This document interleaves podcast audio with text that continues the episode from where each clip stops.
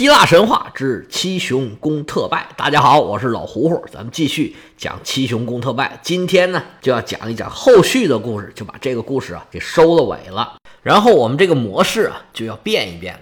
不再是一回正文一回注解这么讲了。如果有什么需要交代的，我就在正文里面交代。那么后面有长篇的故事，比如说阿尔戈英雄寻找金羊毛的故事，赫拉克勒斯的冒险故事，特修斯的故事等等吧，我们就放在荷马史诗的后面，一个专题一个专题的讲。行了，我们废话少说，进入正题。七雄攻特拜之后啊。特修斯出面把这六雄的遗骨啊都给掩埋了，六雄还差一雄，就五雄吧。因为安菲阿拉俄斯呢被宙斯给收走了，属于这种活不见人、死不见尸的状态。那能掩埋的他都给掩埋了。后事处理完呢，这事儿就算告一段落了。无论是特拜还是阿尔戈斯，哎，这两边呢都平息下来了。但是有一件事儿啊，始终在这个安菲阿拉俄斯他的儿子阿尔克迈翁他的心里边啊是纠缠不去，因为他父亲告诉他了，这次啊只要出征是必败无疑，而且我就是安菲阿拉俄斯他自己必然会死在外头，而这次呢，我是绝对不想去的，我已经预知了这个整个战争的结局，是你妈收受了人家的贿赂，拿了人家一个项链。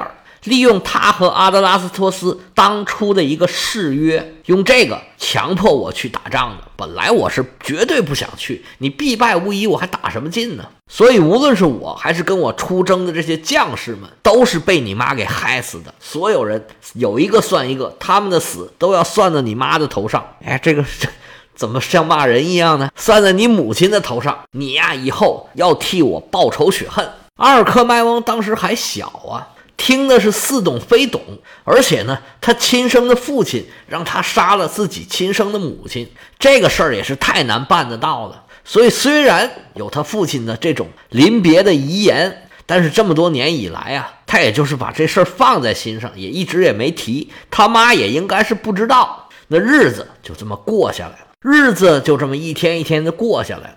一转眼，十年就过去了。当时七雄公特拜这帮七雄的儿子，现在啊，都已然是长大成人了。多年以前的陈年往事啊，又开始发酵了。波里尼克斯有一个儿子叫特尔山特罗斯，因为他父亲的际遇啊特别的惨，他的叔叔啊，他的姑姑啊，也都没有什么好报。而这个时候呢，特拜城还在克里昂的手里面，特尔山特罗斯他的仇恨之火呀。也一点一点的就煽乎起来了，而七雄的这些后代们呢，他们现在仍然生活在一起，平常啊聊着天儿，说着话。每当聊起这个七雄攻特拜的故事的时候，哎，那都是慷慨激昂啊。慢慢的，这些小伙伴们呢，就拿定了主意，说咱们一定要想办法再去特拜打一次，为自己的父亲报仇。这个小伙伴里面呢，自然也包括安菲阿拉俄斯的这个大儿子阿尔克迈翁，他还有个弟弟叫做安菲罗克斯。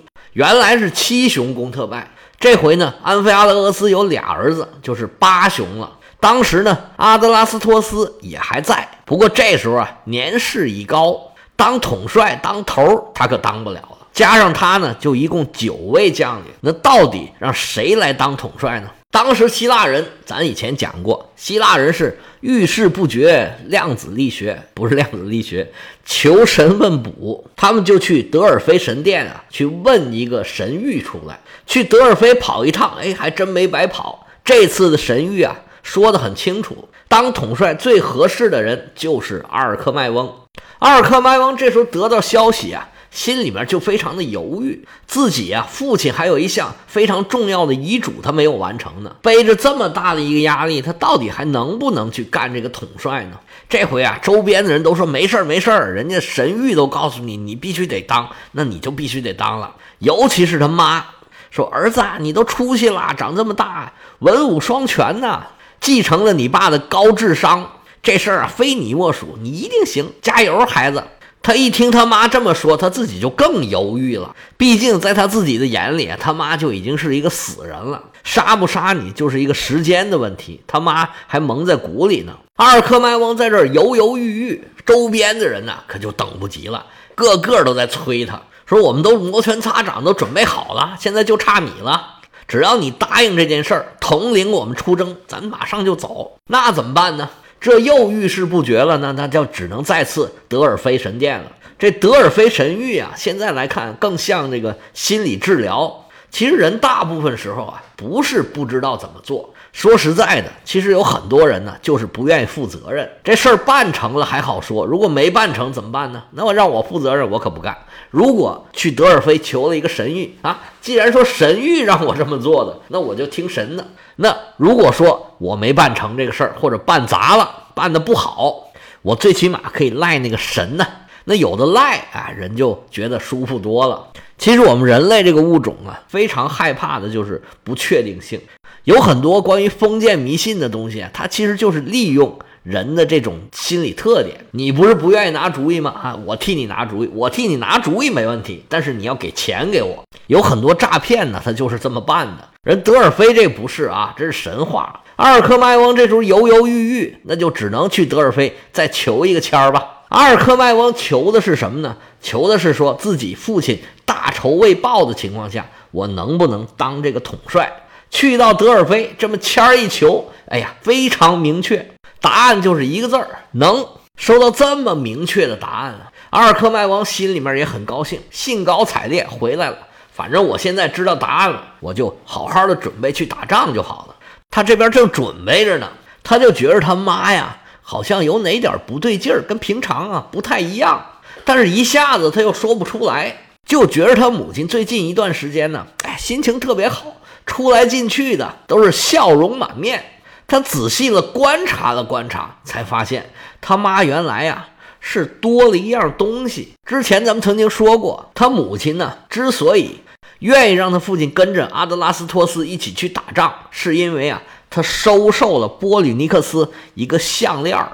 那个项链儿啊是赫菲斯托斯打造，精美绝伦呢。这个此物只应天上有，人间只有他妈才有。而这项链呢，是一套两件一个项链，一个面纱，也有说一个袍子的，这不重要，反正总之呢，是一个金属制品，一个纺织品，这是女性最喜欢的两样东西了。波吕尼克斯呢，已经送给他妈妈一件了。那这个面纱呢，是波吕尼克斯的儿子从父亲手里面得到的遗产。他为了这次啊，继续去攻打特拜，又把这个面纱或者这个袍子。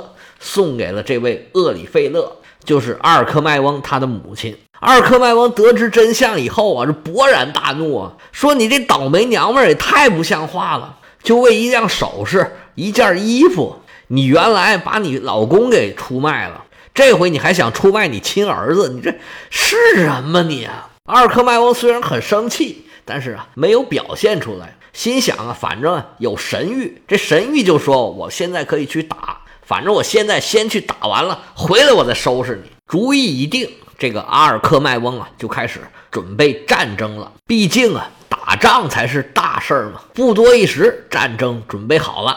说书的嘴，唱戏的腿，我就一句话说准备好了。哎，他就准备好了。七雄的八个儿子，加上老头阿德拉斯托斯，一共九个大将，率领人马朝着特拜城浩浩荡荡出发来也。他们这帮新一代的英雄，整体上有一个名儿，在希腊语里面呢叫 Epigoni，就是子孙的意思。在网上一般我们把这个词儿翻译成厄匹戈诺伊。这个厄匹戈诺伊跟拉丁语的发音比较像，希腊语呢应该翻译成厄皮戈尼，不过好像习惯上都是叫厄匹戈诺伊，就是后世英雄的意思。比较有意思的是。在奥特曼里面有一个人造人，就叫厄皮戈诺德，其实就是这个词儿。奥特曼的里面有很多怪兽，有很多奥特曼，这个名字呢是跟希腊神话有一点关系的。以后我要是再碰上，就再跟大家说一下。这一批厄皮戈诺伊浩浩荡荡向着特拜城开拔了。他们先是在周边的农村开始霍霍。那个时候，希腊打仗好像都是这样。伯罗奔尼撒战争的时候啊，斯巴达进攻雅典，在陆路上他也不攻城，他也不往雅典城打，他就霍霍周边的雅典的农村。雅典也是一样，雅典当时占据优势的是海军，他也不往斯巴达里边打，他就是在伯罗奔尼撒半岛的沿岸上骚扰当地的农村。特拜城一看，那也不能这么听之任之啊。就派出小规模的部队，双方啊进行了一些小规模的交锋。各有损伤吧。特拜人一看，嚯，不好惹呀，打不过，就撤回了城里边。特拜城里边一看，嚯，这个入侵者是来势汹汹啊，人数又多，实力又强。你别说别人，其中迪俄莫德斯和他的那个小伙伴塞奈洛斯就是这支队伍里面的主力。那要是打不过怎么办呢？哎，别忘了，特拜城里面还有一位高人，就是那位啊盲眼的预言家。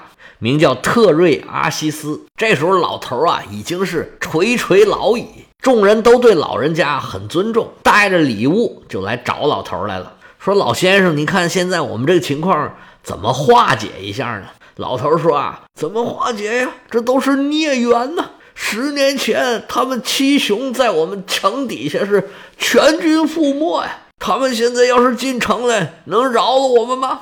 我给你们出个主意吧，我们呢派几个人去跟他们谈判，目的不是跟他们谈成，而是拖住他们。我们全城的人呢，趁着天黑呀，就都跑了吧。有投亲的就投亲，有靠友的就靠友。实在不行的，也不能在这儿待着了。这位老人家呀，是说一就是一，一辈子预言从没有失灵过，威望非常之高。特拜城里面的人对他是言听计从。既然话已出口了，那行吧，就按老头的话来办吧。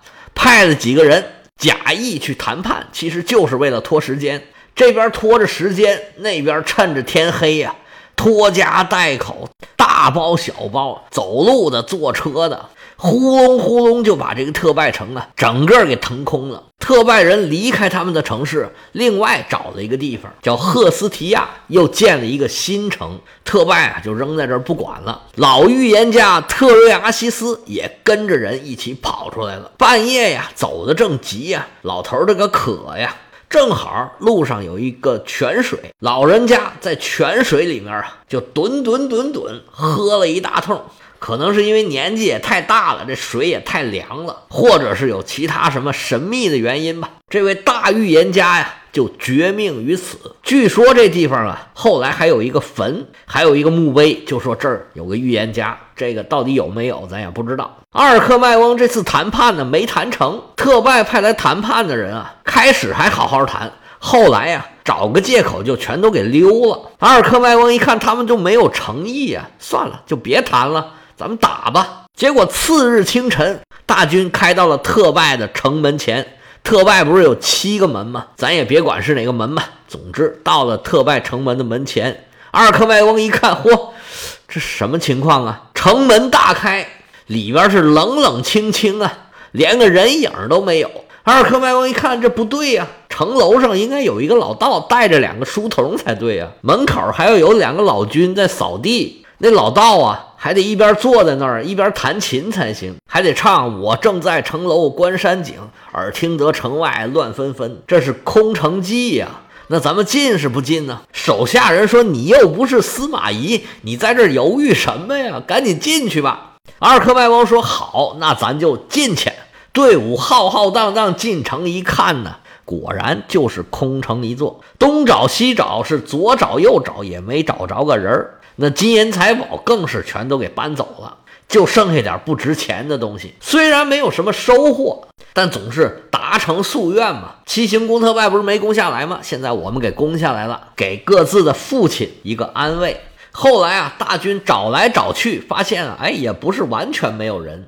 特瑞阿西斯的女儿叫做曼托，哎，她没有跟着大队人马一起走。这位曼托呀，现在年纪也不是很小了。他自己也有一个家传的本领，已经是一个非常优秀的占卜师了。他尤其擅长的呀是火焰的占卜，还有通灵的能力啊。总之本事非常的大，比他父亲不见得强，但是也不见得差。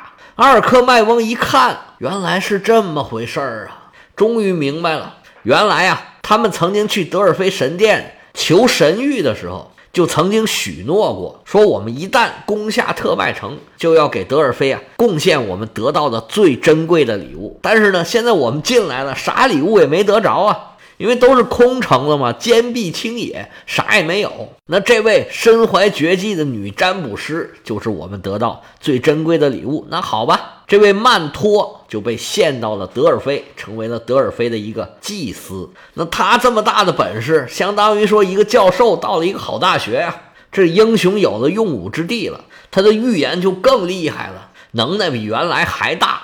后来呀，人们就发现呢，这个曼托经常有一个老头儿来找他，不知道的人还以为他要干嘛呢。